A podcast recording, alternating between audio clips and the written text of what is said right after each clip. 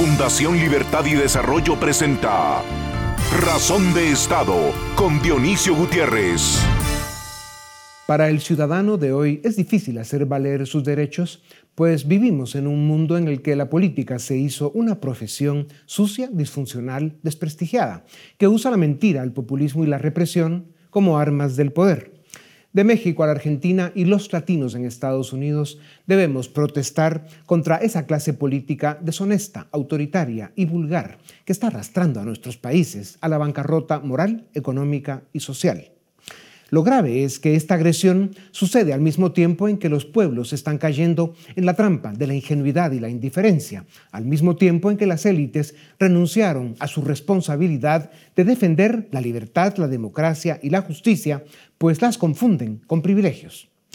Para América Latina, 2022 termina con la caída de más de media docena de sus países en el destructivo populismo de izquierda, que entre sus defectos, que son muchos, están la ignorancia absoluta sobre la complejidad del proceso económico y la propensión a perpetuarse en el poder.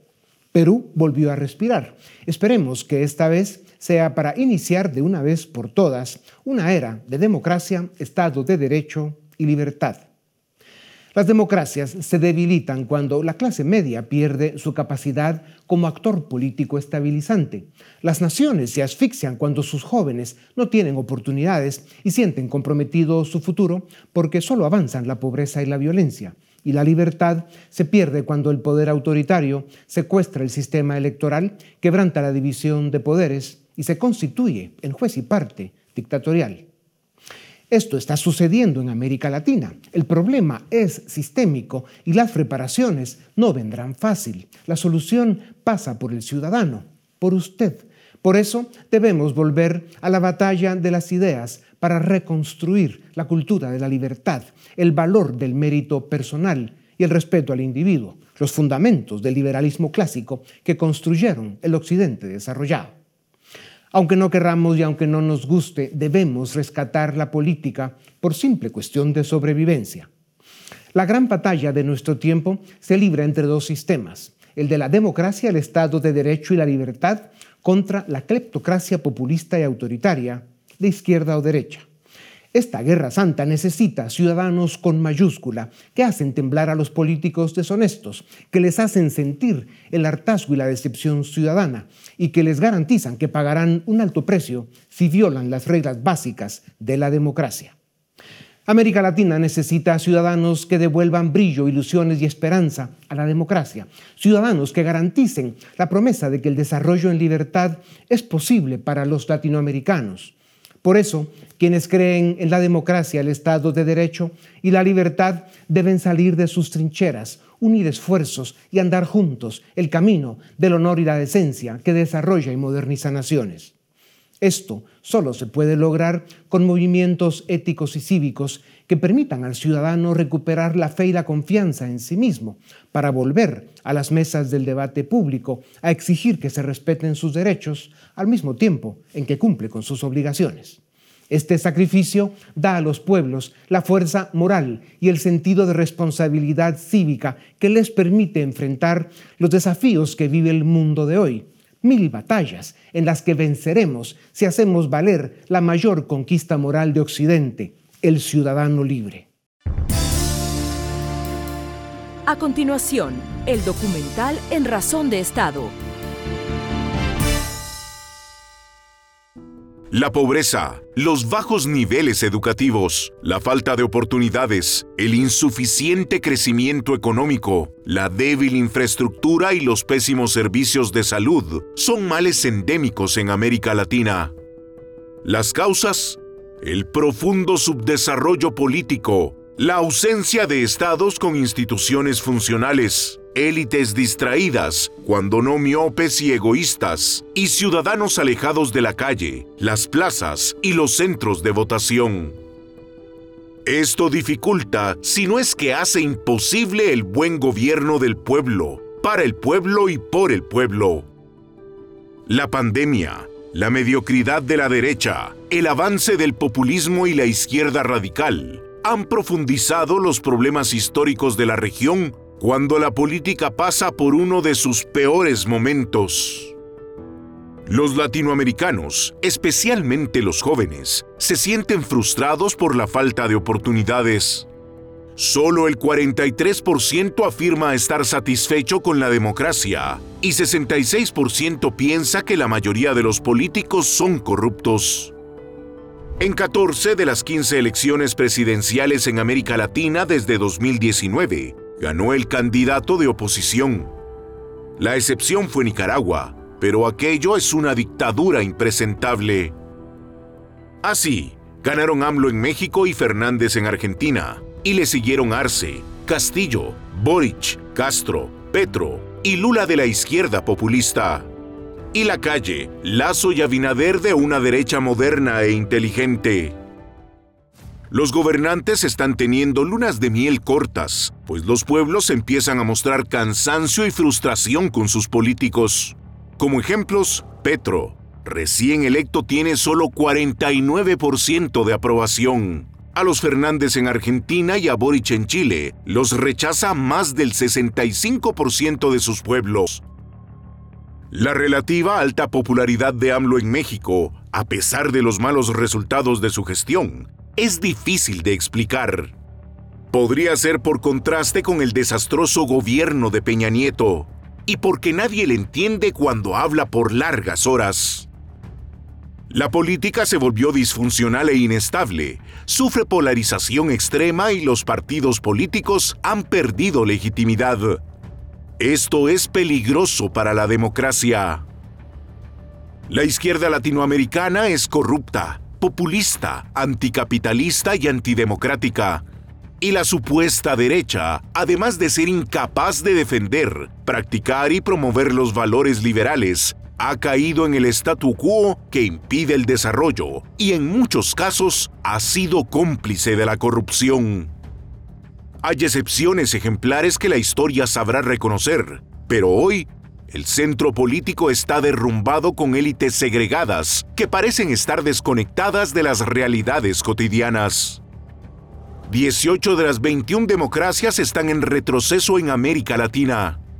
Sin contar las nefastas y criminales dictaduras en La Habana, Managua y Caracas, con la complicidad de AMLO y otros de la izquierda populista, con el padrinazgo de Pekín, Moscú y Teherán. Los latinoamericanos debemos entender que el populismo y la extrema izquierda no resolverán nuestros problemas, los agravarán. La riqueza que nos trajo la primera década del siglo XXI con los altos precios de las materias primas fue despilfarrada y destrozada por el populismo de aquellos políticos que, además de inútiles y corruptos, pretendieron alzarse en dictadores. Solo cayó Venezuela, pero el resto del continente sigue en peligro. Mantener a salvo nuestras libertades y derechos ciudadanos tiene como primera condición que podamos cambiar gobernantes en elecciones libres y transparentes. La libertad está en el alma de América Latina. Jamás la perdamos. A continuación, una entrevista exclusiva en Razón de Estado. Por mérito propio, la política se convirtió en una actividad poco respetada y hasta despreciada por los ciudadanos. Para desgracia del mundo, cada día es más difícil convencer a los mejores para que participen en puestos de elección o en la tecnocracia estatal. Por eso, cuando votamos, lo hacemos por los menos malos. Luego, los dejamos solos y vean ustedes cómo estamos. El analfabeta y delincuente, ahora expresidente del Perú, es un claro ejemplo de cómo está la política en América Latina y cómo desde los gobiernos deciden sobre la vida de la gente. Por eso, rescatar la política es hoy cuestión de sobrevivencia. Para hablar de la política, la segunda profesión más antigua de la humanidad, tengo el privilegio de presentarles al expresidente de Bolivia, Jorge Tuto Quiroga. A los 37 años llegó a ser el vicepresidente más joven en la historia de su país y en 2001 llegó a la presidencia de Bolivia. Los avances en su país durante su presidencia son recordados con agradecimiento. Es ingeniero industrial en una de las universidades más prestigiosas de Estados Unidos y tiene una maestría en administración presidente Quiroga es un estadista respetado en el mundo y un incansable activista por las causas de la democracia y la libertad. Presidente Quiroga, bienvenido a Razón de Estado. El Congreso del Perú salvó la defectuosa democracia, eh, pero el, Congreso aquel no está lleno de políticos probos y ejemplares precisamente. ¿Qué hacemos para que sea el ciudadano quien regresa a la arena política a vigilar y proteger sus derechos?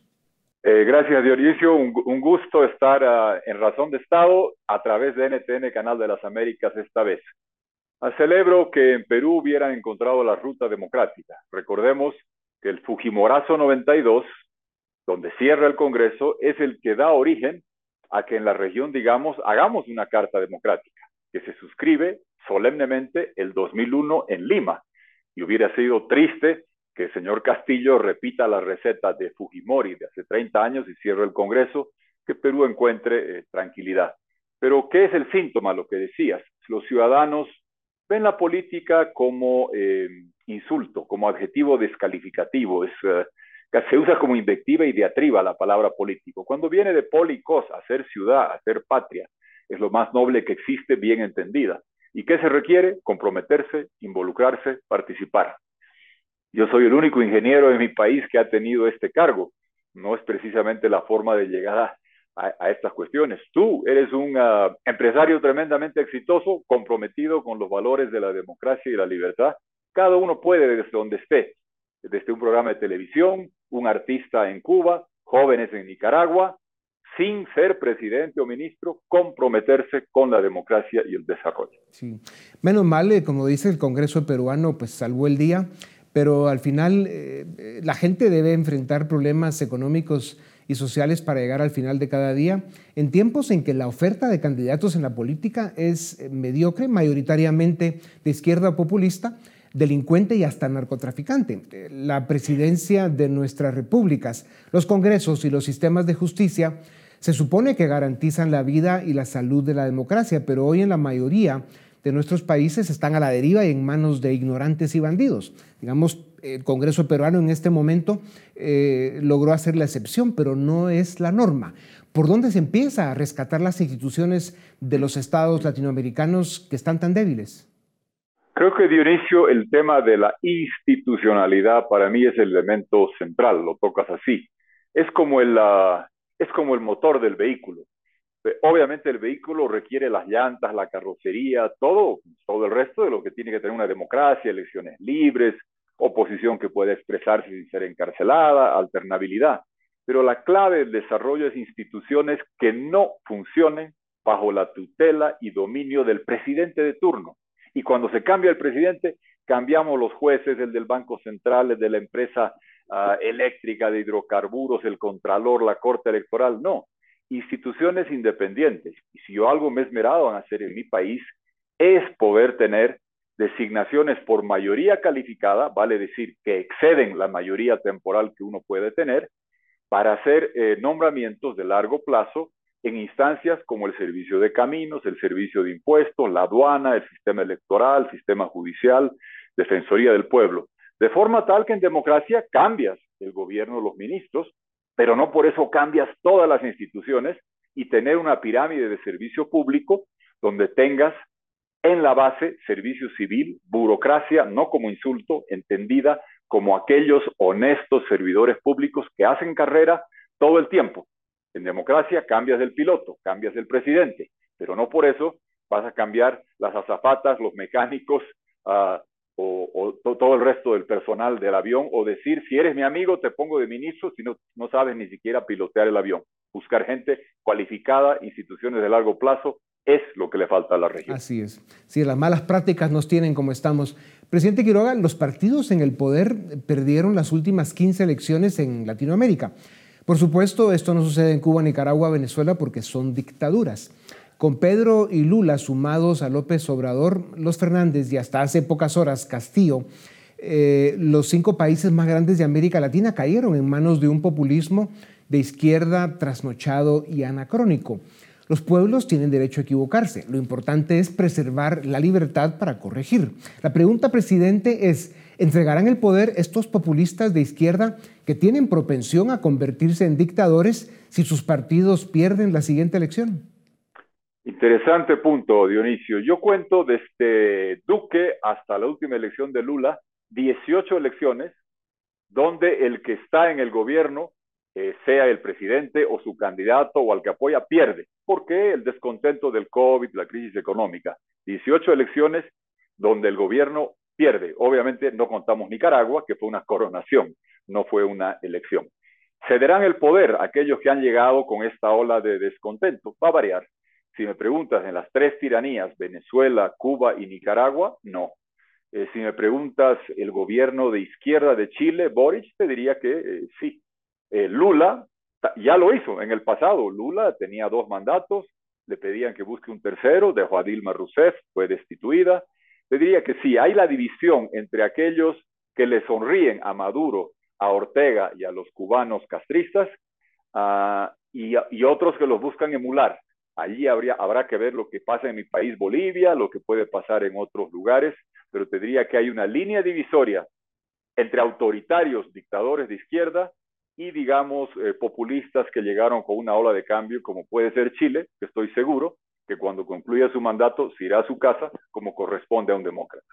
Presidente, con las economías creciendo mal y poco, con el saldo acumulado negativo que llevamos los latinoamericanos por tantos años de estar mal gobernados y por el desencanto con la democracia, los gobiernos, incluyendo los recién electos, tienen en poco tiempo a bastante más de la mitad de los ciudadanos en su contra. ¿Qué peligro representa esto para la democracia liberal y republicana que con todos sus defectos sigue siendo el menos malo de los sistemas conocidos? Uh, es peligroso en la medida que perdamos la brújula democrática. El descontento eh, está ahí, está latente, va a seguir.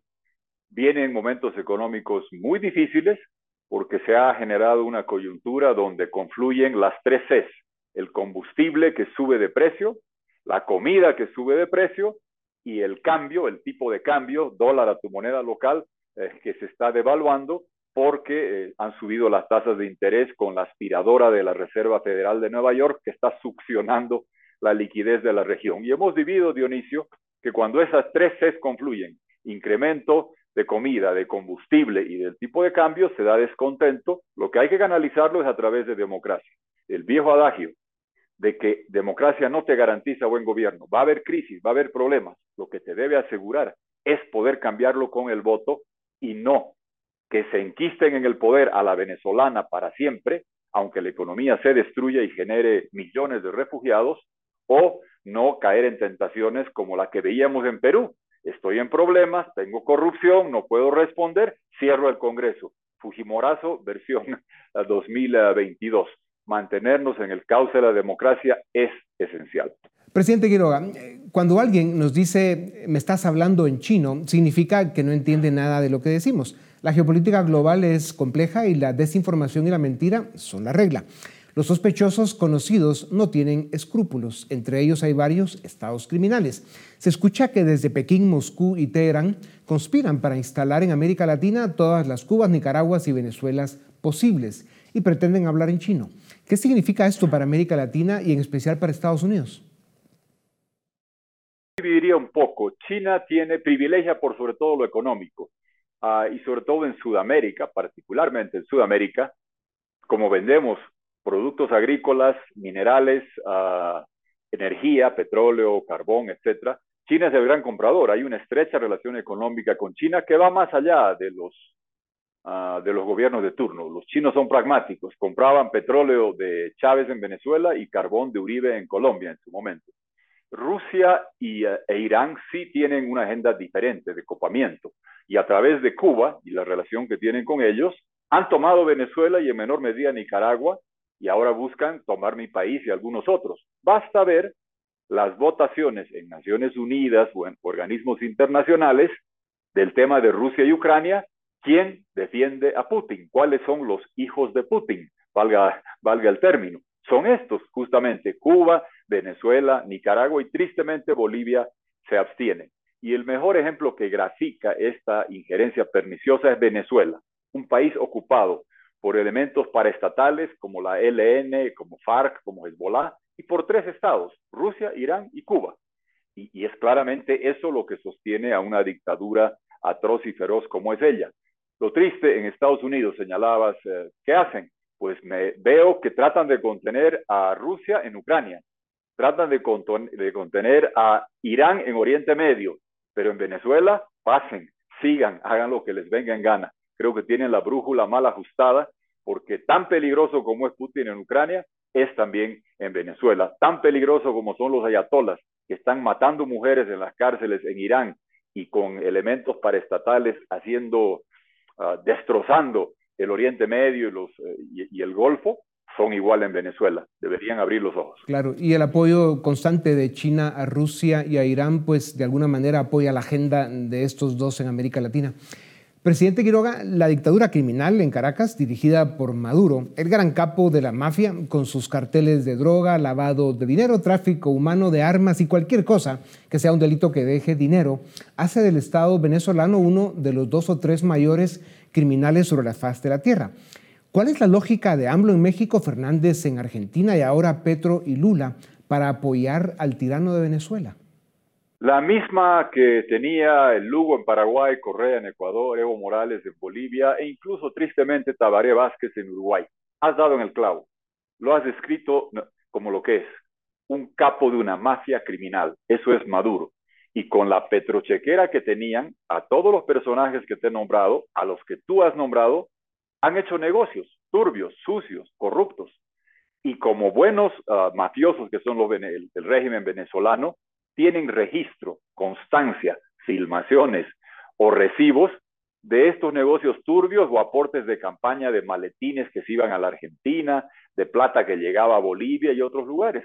Y si cometes crímenes con alguien, ese alguien es dueño tuyo el resto de tu vida. Y eso es lo que estás viendo. Uno dirá, Lula es un gran personaje, pero el 2002 venía, venía de atrás. Chávez con la petrochequera eh, se hizo muchas amistades. Esos crímenes generan lealtades que duran para siempre, incluso cuando ya no son convenientes, como es el caso de algunos personajes que has mencionado. Presidente, para terminar, América Latina necesita razones y excusas para soñar con ilusión que las palabras éxito, desarrollo bienestar pueden ser una realidad en un futuro cercano. El hecho de desearlas con fuerza, esperanza y optimismo es un buen primer paso. ¿Qué más debemos hacer los latinos? Yo tengo esperanza en el 23 y 24, Dionisio, en el siguiente sentido. Primero, lo de Perú eh, te muestra que los abusos a la chavista ya no funcionan hoy y que tienen un límite. 23-24 importante, ¿por qué? Por dos países hermanos. Argentina, la cuna del populismo, del peronismo, como le dicen en muchos lugares. Eh, Venezuela, donde se ha engendrado el socialismo 21 con la petrochequera. Va a haber procesos electorales. Yo estoy en Bolivia eh, yo creo que la, la independencia nos vino de Venezuela del Norte. Quiero ver qué pasa el 24 porque tienen que tener elecciones en Venezuela. Y antes, el 23 en Argentina. Y estoy convencido que el sol sale por el oriente y que la libertad viene del sur. Y que ese experimento argentino terminará y que gente que cree en la libertad y la democracia en Argentina volverán a tener la oportunidad. Esperemos que esta vez sí concluyan la faena y no permitan que vuelvan aquellos populistas hoy sentenciados por corruptos que tanto daño le han hecho a la maravillosa Argentina. Gracias, presidente. Al final, los desafíos son grandes y las batallas pendientes extraordinarias, pero el alma latina es fuerte, generosa, valiente. Toma siglos y generaciones construir naciones exitosas los latinos seguiremos luchando. Presidente Quiroga, tu presencia en las mesas de debate y búsqueda de soluciones, como siempre te lo he dicho, es indispensable. Con estadistas como tú, América Latina tiene salvación. Gracias por tu tiempo. A ustedes también gracias por acompañarnos una vez más. Esto es Razón de Estado. A continuación, el debate en Razón de Estado Damos inicio al debate de Fundación Libertad y Desarrollo. Hoy vamos a hablar sobre la nueva crisis política que vive el Perú, una de las tantas que ha vivido en los últimos cuatro años. Y para ello contamos con tres invitados especiales. Desde el Perú nos acompañan Hernando Guerra García Campos, quien es empresario y congresista de la República del Perú.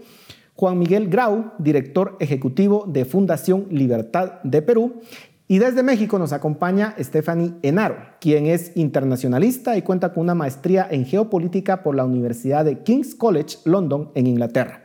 Muchas gracias a los tres por estar en este debate.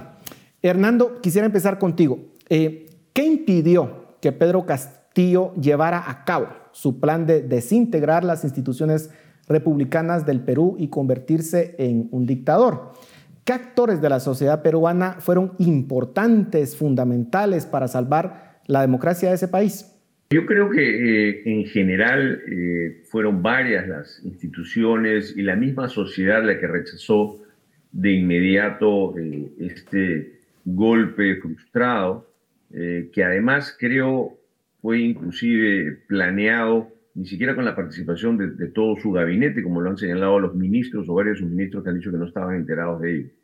inmediatamente el Tribunal Constitucional, la Defensoría del Pueblo, la Fiscalía de la Nación, el Poder Judicial manifestaron su repudio a, este golpe. Y también, hay que decirlo claramente, de manera rápida, las Fuerzas Armadas y, primero la Policía Nacional le indicaron a, este proyecto de dictador eh, que no lo iban a seguir. Eh, definitivamente, inclusive, en el mismo Congreso. El Congreso lo que hizo fue, en realidad, eh, eh, vacarlo, eh, pero ya con un, con un respaldo hacia esta decisión mayoritario, porque la mayoría del país estaba en contra de esta especie de, de autogolpe. ¿no?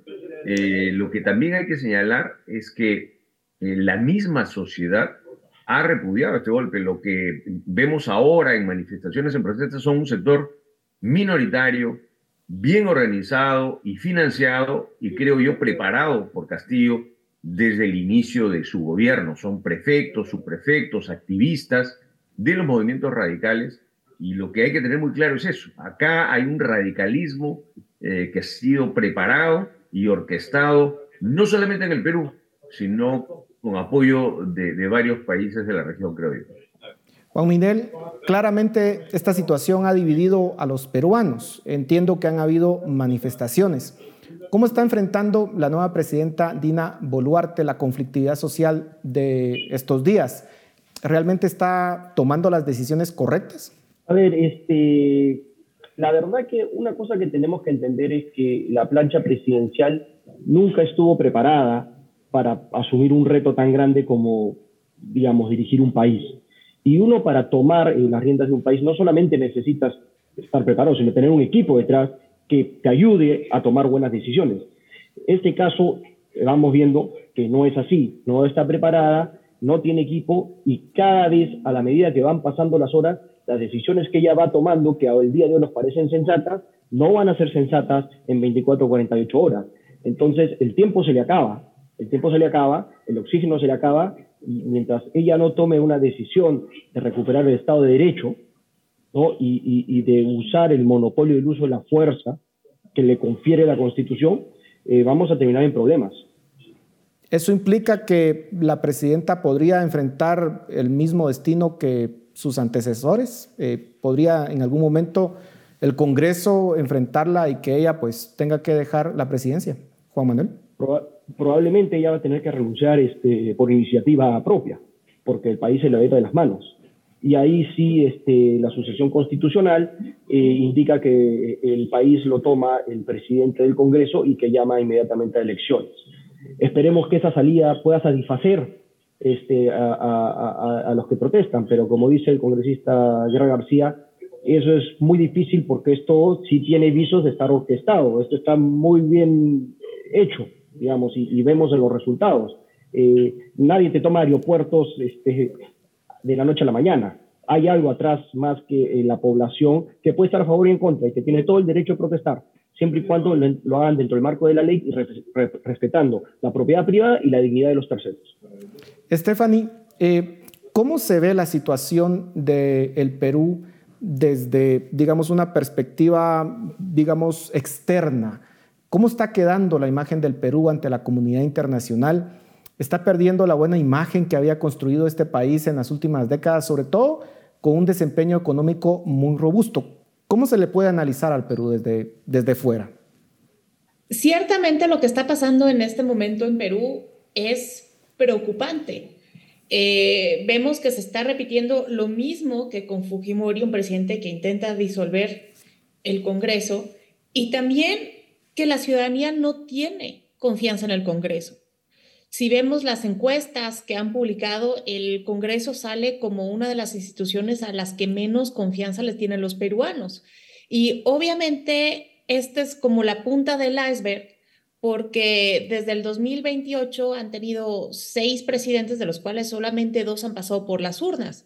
Entonces, claramente es una crisis democrática y creo que podríamos comenzar a hablar de un Estado fallido porque los que tenían el poder les fallaron a los peruanos poniendo los intereses personales antes que los nacionales. Y eso es lo que los tiene aquí. Lo que pasó con Castillo es la continuación de una saga donde los presidentes han estado ligados a casos de corrupción bastante fuertes y creo que es preocupante. Ahora, desde una narrativa externa, me parece que cada quien está adaptando lo que está pasando en Perú a sus circunstancias, porque la difícil situación económica de la pandemia está poniendo muchos proyectos políticos en riesgo. Yo lo veo desde el caso de México y la verdad es que no creo que al presidente López Obrador le importe tanto lo que está pasando en Perú, sino que utiliza lo que está pasando en Perú para justificar el contexto nacional mexicano. Él habla de un gobierno que fue derrocado por las élites, cuando aquí él se la pasa hablando de esta supuesta guerra que él tiene contra las élites. Entonces, es muy triste lo que está pasando en Perú, pero está siendo capitalizado por los gobiernos para defender la democracia a su manera. Eh, Hernando, Stephanie trae dos temas eh, importantes. Uno es la situación del Congreso en Perú que tiene tanto desgaste como el que tenía el presidente eh, Pedro Castillo. ¿Cómo queda el Congreso ante esta situación? Y en segundo lugar, eh, pues sí, hay una narrativa desde el exterior que dice a Pedro Castillo, pues lo votaron las élites y, había un plan para derrocarlo desde el inicio. ¿Cuál es tu comentario a, esos dos temas? Bueno, eh, Definitivamente el Congreso al que pertenezco no ha sido el mejor Congreso que tenemos y cada vez tenemos peor calidad de Congreso y de congresistas. Pero esto tampoco es casual. E, esto ha sido manejado y diseñado desde el gobierno de Vizcarra para prohibir, por ejemplo, reelección de congresistas, para buscar tener una dirigencia política sin experiencia. Y esto tampoco, todo este tema no es casual que todos los días se haya estado criticando, así como se dice que se ha criticado al gobierno de Castillo, se ha estado criticando al Congreso, porque la gente de Castillo, la gente radical, sabe que lo más importante que hay que derribar son los congresos de un país, porque es ahí donde está la representación amplia.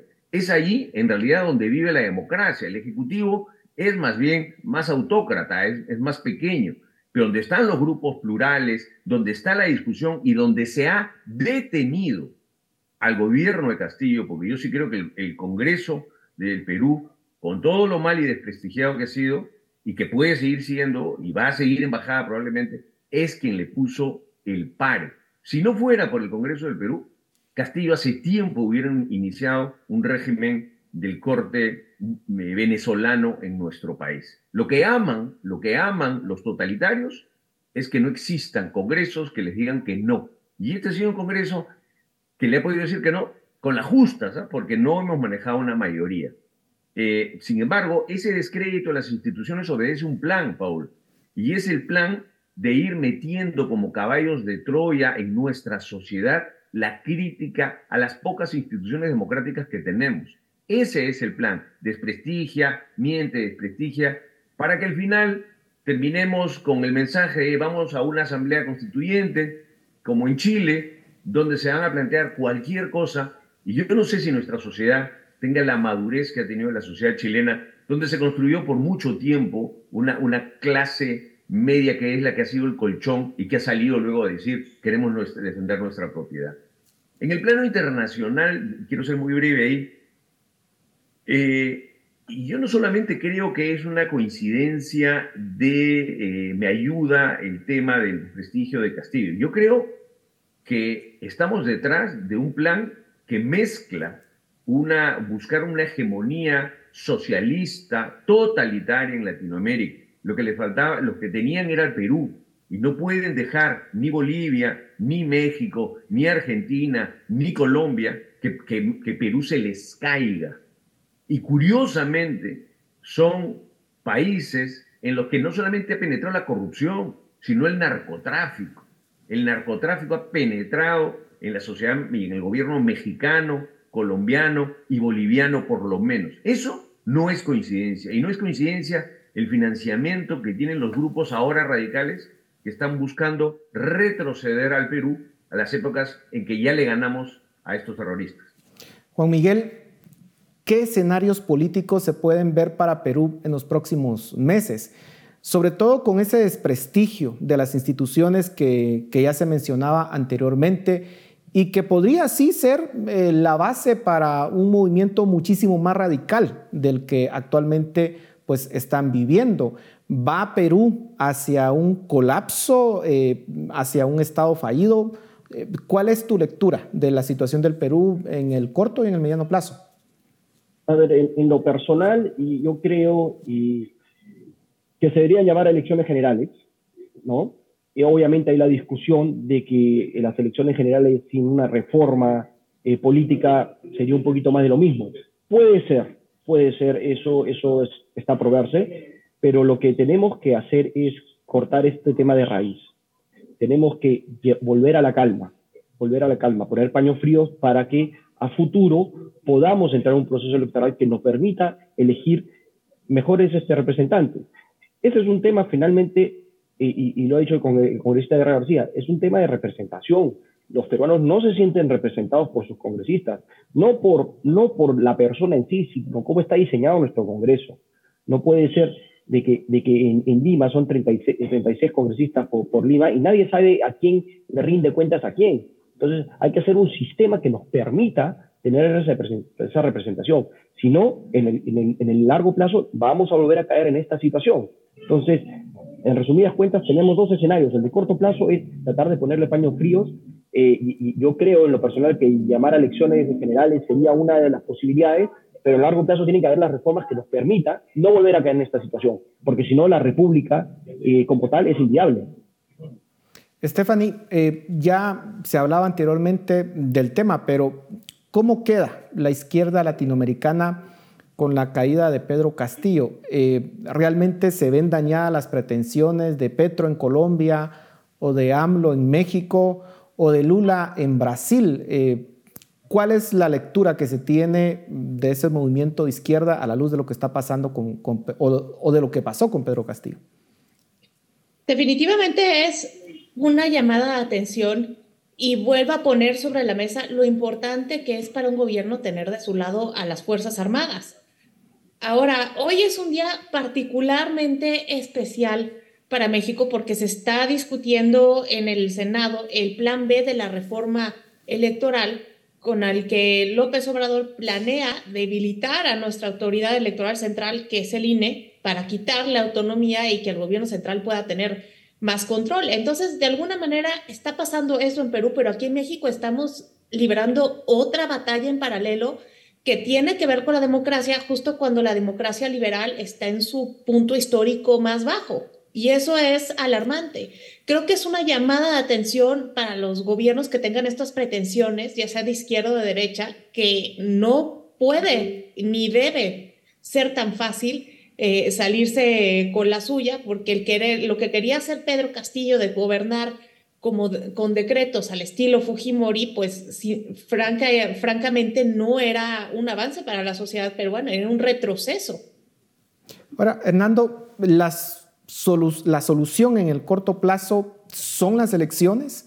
Eh, eso le daría estabilidad política al Perú en el corto plazo y le permitiría pues, hacer ciertas reformas para modificar un poco el sistema y que pueda tener mayor estabilidad en el largo plazo. ¿Cómo lo ves? ¿Y, cuáles serían los resultados? En todo caso, ¿no serían muy similares a los que se tuvieron hace algunos meses?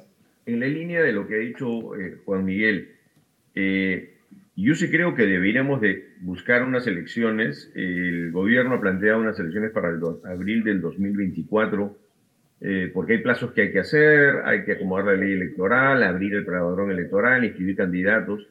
Y, y, es algo en lo que nosotros estamos de acuerdo. Ojo, mi partido, que es Fuerza Popular, que es el partido fujimorista, planteó ya desde hace meses el adelanto de las elecciones. nosotros hemos votado por eso en la, en la Comisión de Constitución que yo presido. Eh, entonces no es algo que estamos diciendo ahora, porque además creíamos que la, la salida de la crisis era esto. Sin embargo, eh, si uno hace las mismas cosas, tendrá los mismos resultados. Y hay que hacer unas reformas, por ejemplo, de circunscripciones, como ha señalado Juan Miguel, pero también otras reformas constitucionales, ojalá. Por ejemplo, el Perú debería tener una bicameralidad para permitir eh, que esta presión no existe solamente sobre una sola Cámara. Eso permite que el, desprestigio, por así decir, eh, pueda ir de un sitio a otro y tener una Cámara eh, con, con mayor madurez. Pero esto fue dinamitado por el anterior presidente Vizcarra en un plebiscito. Entonces, yo sí creo que la salida debe de llevarnos a hacer algunas reformas que ojalá se puedan hacer desde la Comisión de Constitución en este corto plazo. Eso eh, es lo que quieren evitar los radicales. Los radicales lo que quieren es patear el tablero y decir, vámonos a una asamblea constituyente a refundar todo esto, ¿no es cierto? Porque para eso son expertos, son expertos en utilizar las instituciones democráticas para matar a la democracia de puro demócrata, ¿no? Así empezaron los nazis. Los nazis no hicieron nada inconstitucional en su historia, nada. Todo se lo permitió la constitución, como, como, escuchaba yo Stephanie, buscando los resquicios, no cambiando un poquito el jurado electoral, etc. Pero sí es necesario hacer unas reformas, sí es necesario que el, Congreso sea muy rápido y, diga, nos queremos ir para poder airear, ¿no? Eh, porque si no, el proyecto radical va a seguir avanzando. Eh, Juan Miguel, nos quedan 30 segundos, pero muy rápidamente. En Perú se ha utilizado el discurso contra la corrupción como un tema con el cual, digamos, se han derrocado pues, a varios presidentes. Eh, ¿Cómo salir de eso? O sea, ¿cómo solucionar el tema de la corrupción en nuestros países? Porque obviamente no es eh, propio del Perú, sino de toda América Latina. ¿Y cómo evitar que la lucha contra la corrupción se convierta también en una herramienta política. ¿Hay solución? Nos queda muy poco tiempo. A ver, tiene que haber solución. Tenemos que tener la esperanza de, que existe esa solución. Y si bien es cierto, hay, muchos escritos sobre ello, también hay que tomar en cuenta que, que mucho de la corrupción que se genera, se genera porque el Estado le pone trabas a las personas para lograr sus objetivos o sus planes de vida. Es decir, la corrupción, que la corrupción es corrupción en cualquier circunstancia, pero muchas veces la corrupción se empieza a generar porque el Estado le pone trabas a una persona para hacer lo correcto y la persona está, está, quiere hacer lo correcto, pero el mismo Estado le pone trabas y genera una sobreregulación donde ahí se empieza a gestar los pequeños eh, eh, eh, células de corrupción donde todos tienen que sortearlo para poder llevar a cabo su, su objetivo de vida. Finalmente lo que todos queremos, que el ciudadano quiere, es lograr su objetivo de vida, que es ni más ni menos que buscar la felicidad, ¿no? Y para eso el Estado le tiene que dar una estructura que le permita hacerlo, ¿no? Y que le defienda la libertad, la propiedad y, la vida. Tan simple como eso. Ese es el, rol del Estado. Si no, se va a empezar a sobreregular y vamos a tener los problemas que siempre hemos tenido. Stephanie, para concluir ya en los pocos segundos que nos quedan, eh, ¿Podríamos esperar escenarios similares a los vividos en Perú, en el resto de los países latinoamericanos? Tú decías, la, la democracia liberal está en su punto más bajo de las últimas décadas. Eh, ¿Qué podemos esperar para América Latina en los 30 segundos que nos quedan? Yo creo que vienen décadas muy complicadas para América Latina porque el malestar económico detonado por la pandemia y eh, fortalecido por la guerra en Ucrania, va a causar mucho malestar social, va a recordar las divisiones que ya hay y va a haber una realidad entre nosotros y ellos que va a ser capitalizable por muchos proyectos políticos y eso es peligroso porque no hay mayor menosprecio para cualquier pueblo que su división. Bueno, muchísimas gracias a los tres por su análisis y pues ojalá que el Perú pueda solucionar sus problemas como también los del resto de América Latina. Así que muchas gracias y a ustedes en casa, gracias por su atención. Nos vemos la próxima semana. Razón de Estado con Dionisio Gutiérrez es una producción de Fundación Libertad y Desarrollo.